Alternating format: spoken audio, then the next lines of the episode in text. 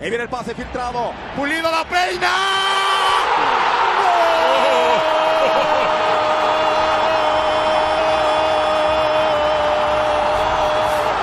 ¡De Guadalajara! El bofo que la pelea. Aquí aguanta Bautista. El disparo. ¡Golazo!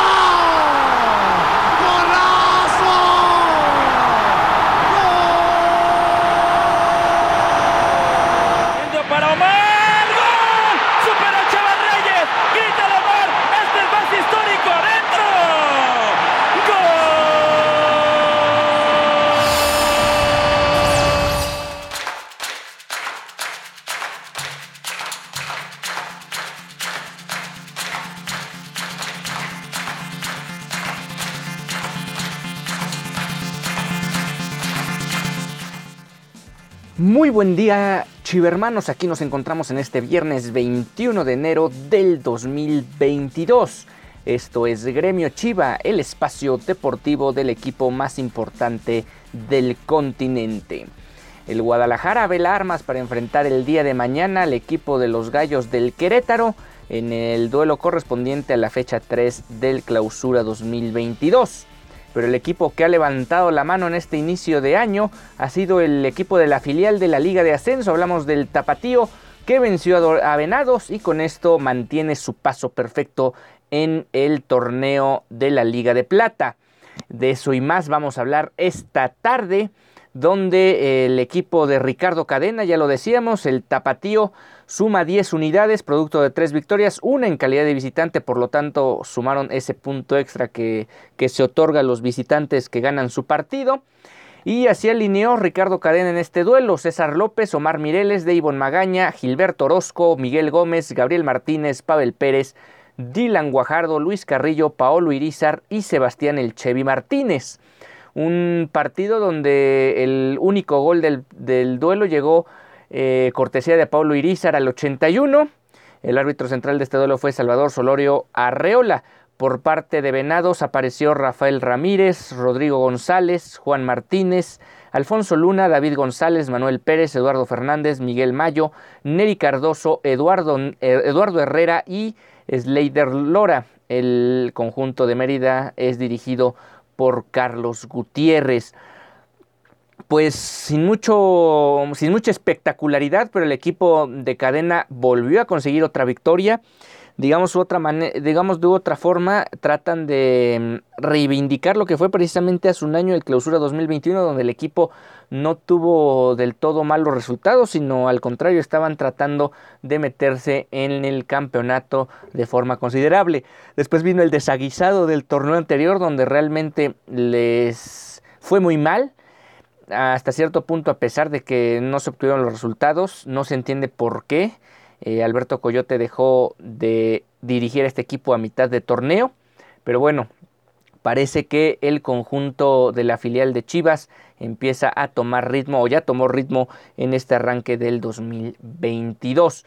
Y todavía lo más valeroso de todo esto, lo más meritorio, es que el equipo de Tapatío se habla de que tiene hasta siete jugadores contagiados, por lo tanto, fue un equipo que se vio mermado desde lo que se refiere a la plantilla y aún así les alcanzó para sacar la victoria frente al Venados que tampoco es el mejor parámetro de la liga, pero al final de cuentas sumar en casa es fundamental.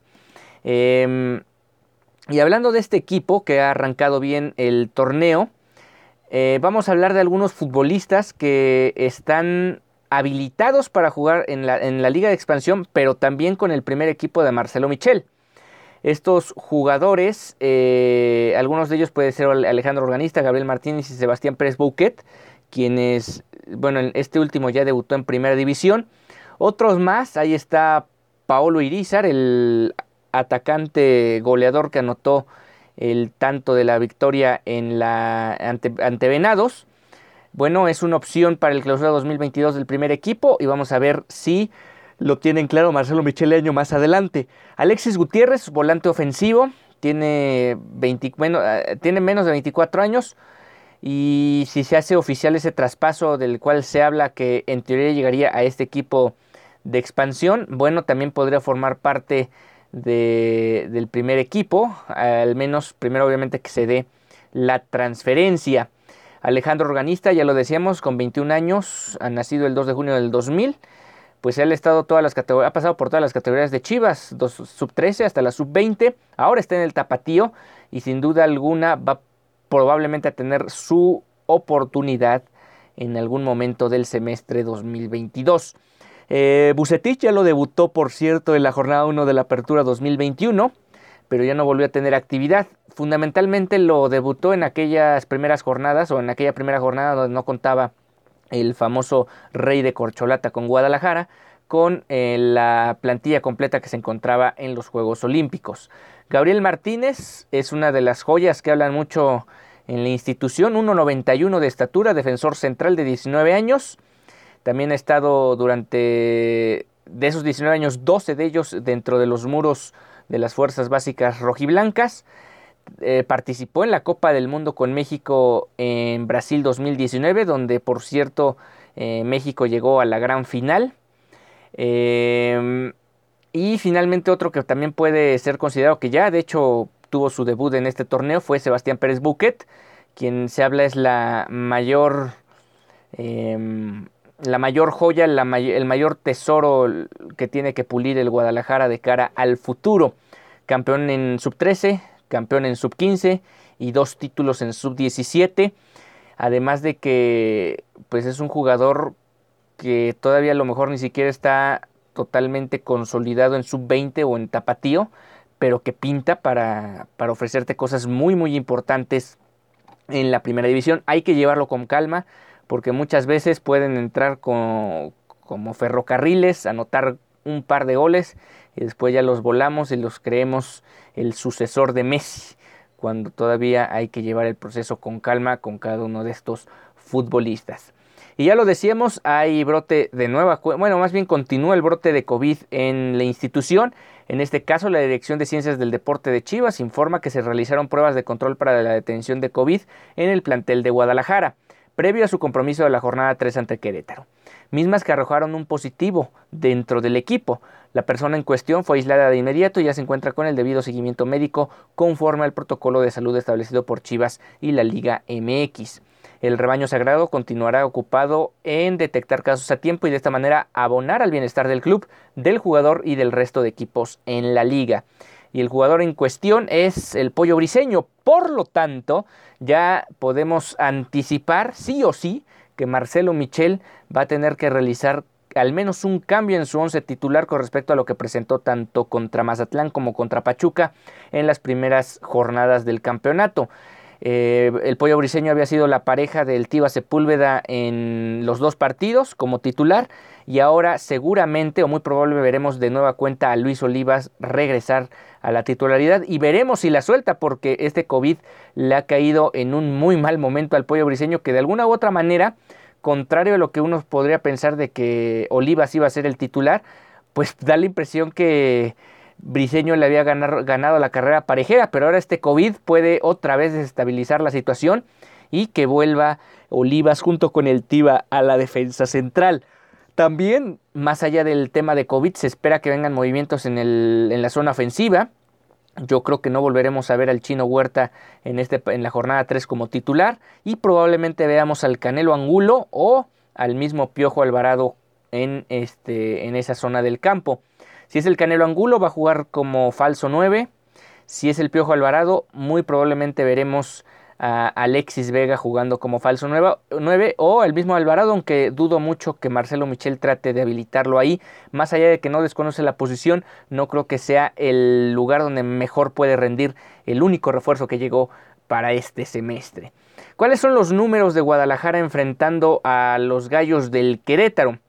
Chivas tiene seis duelos invictos contra este equipo en el Estadio Akron, producto de solo dos triunfos y cuatro empates. Por un lado, sí, no han perdido con Gallos, pero tampoco es que le han ganado en muchas ocasiones en el pasado reciente como local. Chivas al menos les ha marcado un gol a Querétaro en los partidos como local eh, de los últimos tres. Eh, el triunfo más reciente de los rojiblancos frente a este cuadro emplumado fue en la jornada 18 de la Apertura 2019 aquella ocasión Guadalajara se impuso 3 a 2. El cuadro tapatío también buscará hilvanar triunfos como local, algo que no han logrado desde la apertura 2019. O estamos hablando de que ya van para dos años y medio, van para los tres años, de que no ganan dos partidos consecutivos en casa. Eso es terrible si quieres ser protagonista en un torneo, es que no puedas ni siquiera ligar triunfos en casa. Aquella, aquella ocasión fue en la jornada 2 y 4, vencieron a Tigres primero y después al Atlético San Luis. Del actual plantel, el más reciente anotador rojiblanco frente a Gallos fue Alexis Vega, que precisamente consiguió el tercer gol de ese partido de, ese partido de la jornada 18 de la Apertura 2019. Iramier, Toño Rodríguez, Chuy Godínez y Ángel Sepúlveda son los jugadores de los actuales planteles que han vestido ambas camisetas. Iramier actualmente con Guadalajara, los otros, perdón, Toño Rodríguez y Ángel Sepúlveda con Gallos, Chuy Godínez con Guadalajara. Pues ahí está la información con respecto a este partido que sin duda es importantísimo en relación a recuperar la confianza que se mermó después de la derrota contra Pachuca y sobre todo de la manera que se dio, que fue claramente por errores eh, primarios a la hora de, eh, o conceptos básicos, funciones básicas dentro del terreno de juego en la zona defensiva que terminaron costando par de goles y a la postre la derrota. Y ya para ir cerrando la emisión del día de hoy, bueno, Matías Almeida confirmado finalmente que se va del San José Earthquakes porque no le han reforzado el plantel como él esperaba, eso es lo que se filtra como información. Y bueno, en cualquier momento ya podría hacerse oficial esta noticia de que el equipo estadounidense lo deja libre a Matías Almeida. Y con esto, eh, pues se vuelve obviamente un candidato natural, entre otros equipos, para dirigir al Guadalajara. Em, es, probable que no digamos pueda llegar ya a la jornada 4, ni mucho menos, tampoco significa que ya porque dejó al San José Earthquakes significa extensamente que Matías Almeida llega en automático a Guadalajara, pero sí es un hecho de que al estar el libre, Marcelo Michel, con este último partido complicado, con el cierre del torneo anterior que fue también complejo, con sus declaraciones que no convencen a muchos, eh, y sobre todo si los resultados siguen sin, sin, darse con esta institución, pues no se me haría raro que, por ejemplo, dos o tres semanas Guadalajara no avance en el tema de resultados y rendimiento, sobre todo en resultados, rendimiento puede ir avanzando, pero si no dan los resultados de nada va a servir, o de poco va a servir, y por ahí, por ahí podría empezar a surgir y un candidato natural de un cambio de timón en la dirección técnica de Chivas, pues sería obviamente Matías Almeida. Eh, veremos, veremos primero, obviamente que se haga oficial ya la rescisión, rescisión de, recesión de contrato del pelado con el San José Earthquakes y pues ver cómo, cómo lo empieza a, a, a, manejar este entrenador que llevó en cinco ocasiones al Guadalajara durante dos años y medio al levantar títulos. Em, él está en su último año de contrato, eso también es un hecho. Eh, seguramente también existe la posibilidad de que el pelado termine el campeonato, o sea, hablemos que en octubre, septiembre, octubre, máximo principios de noviembre, aunque bueno, está la Copa del Mundo, termine él su gestión con el equipo de San José y él ya empiece a, a mirar hacia otro, hacia otro horizonte que no necesariamente va a incluir Chivas, ni solo la Liga MX, también hay que incluir MLS, Sudamérica, ¿por qué no? Aunque él ha sido reacio a regresar a, sus orígenes por temas estrictamente de muchas cosas que no le gustan de manejos allá en Sudamérica, en específico en Argentina. Pero también, ¿por qué no pensar en que puede llegar a Europa, algún equipo europeo y aceptar un reto de la magnitud de dirigir, a lo mejor no uno de los grandes de Europa, ni mucho menos, pero sí empezar a hacer una trayectoria en el viejo continente. O otra opción que también le ha seducido y él no ha dicho que no claramente o puntualmente en entrevistas que ha realizado a distintos medios, que podría llegar en determinado momento a dirigir una selección. Terminar su contrato con el San José Earthquakes en octubre, inicia la Copa del Mundo. Muchos equipos estarán ahí cumpliendo el cierre de su ciclo mundialista Muchas veces ese ciclo viene de la mano de cambio de técnicos, no, por, no necesariamente por malos resultados, pero sí por un cambio de, de estrategia, de mentalidad y de, de, trabajo. Pues por ahí eh, Matías Almeida, obviamente, tal vez sus principales aspiraciones sería tomar la albiceleste o la selección mexicana.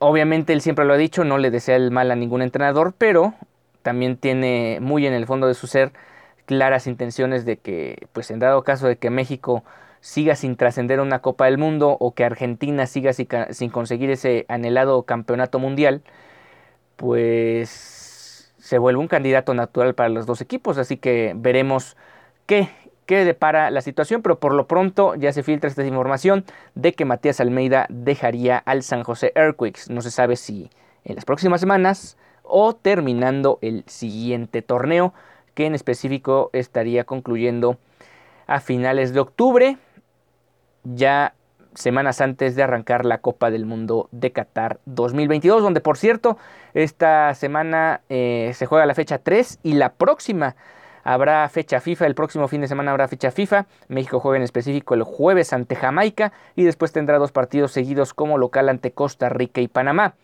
Solo un futbolista, por cierto, convocado de Chivas a, estos tres partidos eliminatorios. Hablamos de Alexis Vega, que muy probablemente también va a tener minutos con el conjunto mexicano, porque eh, son tres partidos, hay que tratar de ir sobrellevando el tema mm, físico y en cuestiones ofensivas México se ve necesitado de ganar al menos dos de los tres partidos para mantenerse con el boleto en la mano y depender de sí mismos ya en marzo para concluir y cerrar el pase matemáticamente rumbo al campeonato mundial.